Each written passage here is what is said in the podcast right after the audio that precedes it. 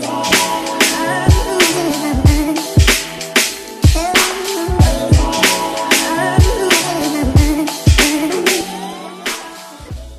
Bienvenue sur le KSU Show. Ici, on parle nutrition, fitness, lifestyle, développement personnel. Le tout pour vous apprendre à être la meilleure version de vous-même. J'espère que vous allez bien, que votre semaine a été productive et que vous continuez à faire des gains. Alors, je tiens à m'excuser pour le retard du podcast. Pour les auditeurs fidèles, vous savez que tous les jeudis matins, il y a un nouvel épisode du KSU Show podcast, mais j'ai pris un peu de retard. J'ai des journées extrêmement chargées et voilà, j'ai pas eu le temps d'enregistrer le podcast dans les temps. Donc voilà pourquoi je le fais aujourd'hui, un jeudi fin d'après-midi. Donc comme je vous l'ai dit, je travaille sur plusieurs gros projets et ça me prend beaucoup d'énergie. C'est euh, très stressant en ce moment, mais voilà, on n'a rien sans rien. Donc voilà la petite excuse du pourquoi je suis en retard. Mais j'ai quand même essayé de prendre le temps de faire ce podcast et de ne pas laisser tomber la team du KSU Show podcast parce qu'on est ensemble et j'ai envie qu'on continue à évoluer de la sorte.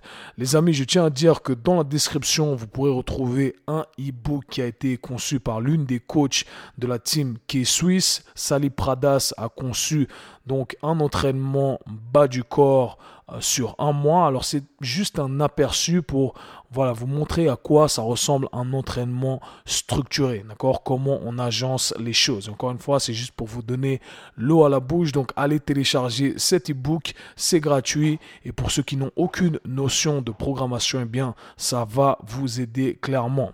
Aujourd'hui, j'ai décidé de parler d'un sujet qui revient tout le temps à chaque fois que je fais mes Q&A sur Instagram. On me pose toujours la même question. Est-ce qu'on doit stretcher avant ou après l'entraînement? Est-ce que ça vaut la peine de stretcher avant Est-ce qu'on doit le faire forcément après?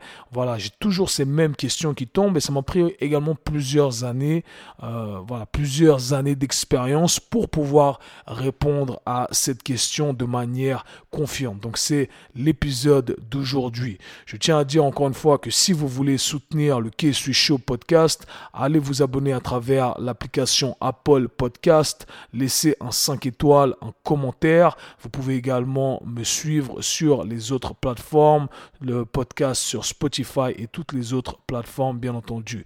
Donc voilà, je n'en dis pas plus. Est-ce qu'on doit stretcher avant ou après l'entraînement? On va tout savoir sur le stretching maintenant. Let's get it. Ok les amis, aujourd'hui on va parler stretching, étirement en français. Alors il faut savoir qu'il y a plein de on il y a plein de mythes, il y a plein de philosophies différentes quand il s'agit de stretching.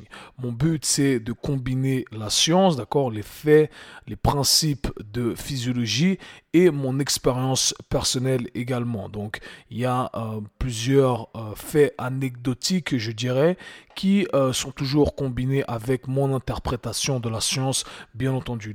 Donc, ce que je vais partager avec vous, c'est vraiment un avis personnel et je vais toujours expliquer pourquoi je pense de la manière suivante. Alors aujourd'hui, je ne vais pas m'attarder sur les définitions précises de la flexibilité, de la mobilité, etc. parce que j'ai déjà fait plusieurs podcasts là-dessus. Si vous ne les avez pas écoutés, je vous invite à aller écouter le podcast numéro 1 où j'explique clairement la différence entre la mobilité et la flexibilité. Et j'ai également fait un podcast très récemment, l'épisode 50, où j'explique pourquoi c'est important de travailler sur sa mobilité alors un truc qui est euh, qui prête à confusion, j'ai envie de dire dans l'industrie, c'est euh, la sémantique. C'est qu'on a des définitions un peu différentes. Alors euh, pour qu'on s'entende, eh bien on va chercher à établir une définition pour qu'on soit sur la même longueur d'onde afin qu'il n'y ait pas de conflit à ce niveau-là. Alors quand on parle de stretching, eh bien je vais l'utiliser en décrivant une modalité passive. Donc, quand je parle de stretching, je vais dire que je fais des étirements sans produire d'effort. D'accord? Le seul effort que je produis, c'est de me mettre dans la position et je vais laisser la euh, gravité ou une force externe, un partenaire, un élastique, peu importe, autre chose, faire le travail. Je tiens à dire, petite parenthèse, que pendant mes classes de King Stretch, les programmes que je fais en ligne, il y a toute une partie théorique où euh, j'aborde euh, le sujet du stretching, la philosophie du stretching de manière un peu plus poussée et euh, de manière assez compréhensive, j'ai envie de dire, tout le monde peut comprendre ça. Donc j'ai vraiment vulgarisé la science, les choses très profondes et très compliquées de façon à ce que tout le monde puisse le comprendre. Ok? Donc pour revenir à nos moutons, le stretching, une modalité euh, passive. C'est comme ça qu'on va euh, définir ça aujourd'hui. On me pose souvent la question à savoir si on doit faire des étirements avant ou est-ce qu'on doit les faire après. Euh, est-ce que c'est obligé Est-ce que ce n'est pas obligé? Alors on va essayer de casser le truc et essayer de faire les choses étape par étape. Donc regardons d'abord la première partie, stretching avant euh, entraînement. Ok, donc est-ce que c'est bénéfique de faire du stretching avant l'entraînement? Encore une fois, j'aime pas les réponses euh, absolues. Oui, il faut toujours faire ça. Non, il faut jamais faire ça. C'est pas comme ça que je vois l'entraînement. Je pense que c'est euh, pas comme ça que ça se passe du tout dans aucun sujet. Il y a toujours euh, de la variance et il faut prendre ça en considération. Donc il faut comprendre quel est votre but du jour, quel est votre but quand vous allez vous entraîner. Si votre but quand vous allez vous entraîner, eh bien, c'est de devenir plus flexible, alors pourquoi pas mettre la priorité là-dessus et euh, faire votre entraînement de flexibilité vous avez le plus d'énergie. Donc à ce moment-là, eh bien, ça serait avantageux de le faire avant.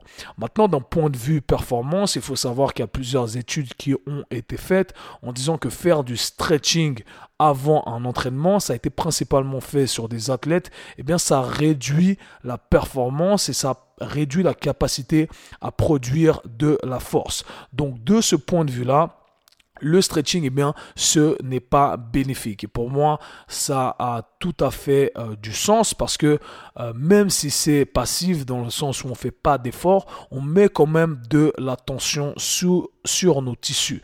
Donc si on met de la tension sur nos tissus, et eh bien quelque part, on a ce recrutement au niveau du système nerveux, on a ce recrutement des fibres musculaires, c'est quand même de la force qu'on place sur ces tissus. Donc si on va les utiliser après, eh bien bien entendu, on a déjà gaspillé euh, ce qu'on avait dans notre réservoir de force, alors on va être moins performant. Donc de ce point de vue-là, de ce point de vue performance, ce n'est pas bénéfique de faire du stretching passif avant l'entraînement. Ok, donc prenez ça, euh, gardez ça en tête. Maintenant, qu'est-ce qu'on peut faire avant euh, un entraînement? Alors moi, ce que je conseille avant l'entraînement, c'est plutôt de faire quelque chose d'actif, quelque chose de dynamique. on appelle ça dans le jargon du stretching dynamique, c'est-à-dire qu'on va solliciter nos muscles en les allongeant, en, utilisant une grande amplitude de mouvement. Et là, à ce moment-là, eh bien, on est un peu plus si vous voulez. On a activé nos euh, muscles, nos récepteurs dans les positions, dans toutes les positions, les positions allongées ou autres. Et à ce moment-là, eh bien, on se sent plus chaud pour faire l'exercice. Un autre contre-argument euh, que j'utiliserai pour le stretching ou contre pardon le, le stretching passif avant l'entraînement serait le suivant.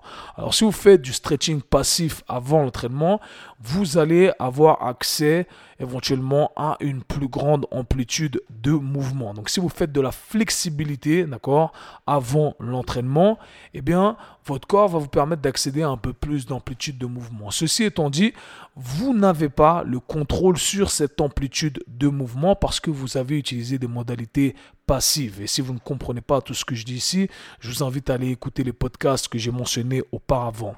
Donc, si vous avez accès à plus, mais que vous n'arrivez pas à contrôler ce plus, qu'est-ce qui pourrait se passer? Eh bien là, vous allez faire un mouvement, d'accord? Vous allez faire un squat, peu importe l'exercice que euh, vous avez choisi. Et là, vous allez avoir éventuellement euh, accès à une plus grande amplitude de mouvement avec de la charge. Donc, vous allez avoir la capacité de vous mettre dans une position, mais malheureusement à la fin de cette amplitude de mouvement, vu que vous n'avez pas développé cette capacité à produire de la force dans cette fin d'amplitude de, mouvement, eh bien c'est euh, vous vous mettez à risque parce que vous arrivez dans une position que vous n'arrivez pas à contrôler avec une charge externe.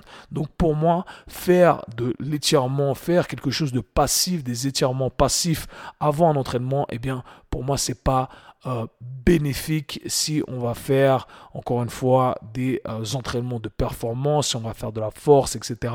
Ou faire tout simplement quelque chose qui pourrait éventuellement nous mettre à risque. Ok, donc ça, gardez ça en tête. Ma méthode de faire les choses, encore une fois, c'est de faire quelque chose de plus dynamique avant. Maintenant, regardons l'entraînement euh, après l'entraînement. Alors, qu'est-ce qu'on doit faire après l'entraînement? Souvent, on va vous dire, vous devez faire du stretching. J'entends plein de trucs. On dit que c'est c'est pas du stretching pour allonger les muscles, mais c'est pour rétablir leur amplitude de mouvement. Alors, ça fonctionne pas vraiment euh, comme ça.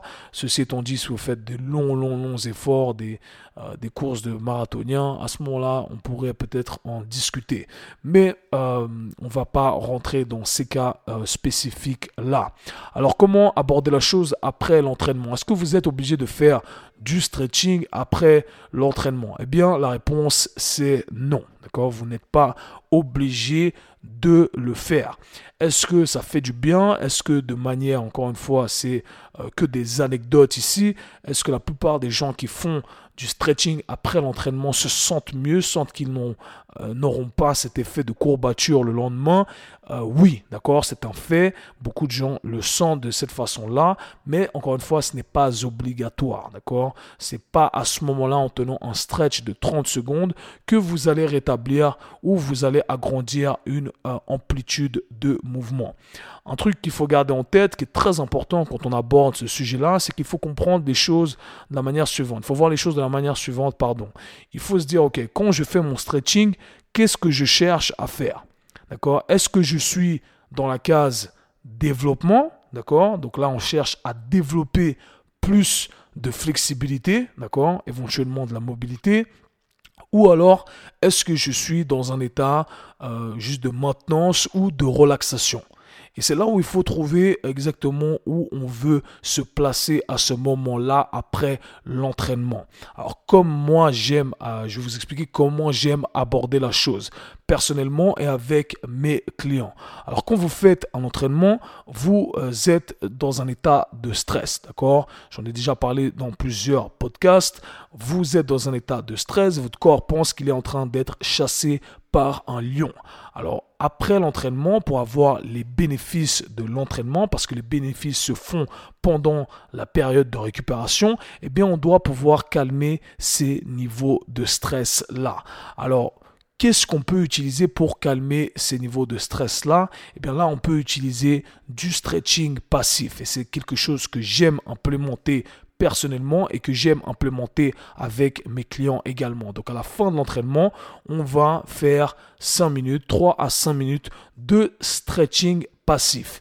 Mais on n'est pas dans la case développement. On ne fait pas du stretching pour être plus euh, bendable, pour être plus flexible, d'accord? On va faire du stretching uniquement dans le but de relaxer son système nerveux, dans le but de s'attarder sur sa respiration et ramener nos niveaux de stress le plus bas possible. Alors on pourrait très bien le faire en se couchant seul et en s'attardant sur sa respiration. Ce que je pense euh, qui est très bénéfique également et ce que je fais également. Mais on pourrait le faire en implémentant du stretching pourquoi pas Et encore une fois, en fonction de combien de temps on tient le stretch, eh on pourrait avoir des gains en flexibilité, d'accord? Je ne dis pas que le stretching passif, que la flexibilité, ce n'est pas bien, d'accord? Donc, voilà comment j'approche la chose et comment je vous invite approcher la chose. Il n'y a pas de règle absolue, mais il y a certaines choses qu'on veut euh, prendre en considération pour maximiser notre potentiel de développement. Donc pour résumer, on va dire la chose suivante. Avant l'entraînement, on aimerait faire quelque chose de plutôt dynamique, quelque chose d'actif. On apprend à nos muscles à produire de l'effort, de la force dans toute euh, leur amplitude de mouvement. Et après l'entraînement, eh bien, on pourrait faire euh, de l'étirement passif dans le but de faire de la relaxation. À prendre en note également qu'on pourrait implémenter du stretching dans notre session. Donc pendant la session, pendant les temps de repos par exemple, eh bien on pourrait tenir des stretch passifs, d'accord? Il y a des gains encore une fois à faire à ce niveau-là, tout dépend du focus, tout dépend de ce que vous cherchez à faire, ce que vous cherchez à développer. À la fin de l'entraînement également, eh bien vous pouvez chercher à développer votre flexibilité. Si votre focus était de faire de la performance avant de la force, de peu importe quel but vous avez, de l'hypertrophie musculaire, faites ça comme focus, comme priorité de l'entraînement. Et à la fin, si vous voulez développer votre flexibilité, eh bien, c'est votre partie finale. Et vous pouvez faire du stretching à la fin pour développer votre flexibilité. Donc cherchez à comprendre ce que vous faites et c'est toujours ça le plus important. N'écoutez pas les gens qui ont des réponses absolues parce que malheureusement il n'y en a pas. Il y a plusieurs façons d'agencer les choses en fonction de ce qu'on cherche à faire. Donc j'espère que cet épisode vous aura aidé et j'espère que vous allez quand même vous attarder sur le stretching parce que c'est très important et je pense que tout le monde pourrait en bénéficier. On se parle très bientôt, team. Peace. C'était le K-Swiss Show. Si vous avez apprécié le podcast, abonnez-vous, partagez-le avec vos amis. À très bientôt. Peace.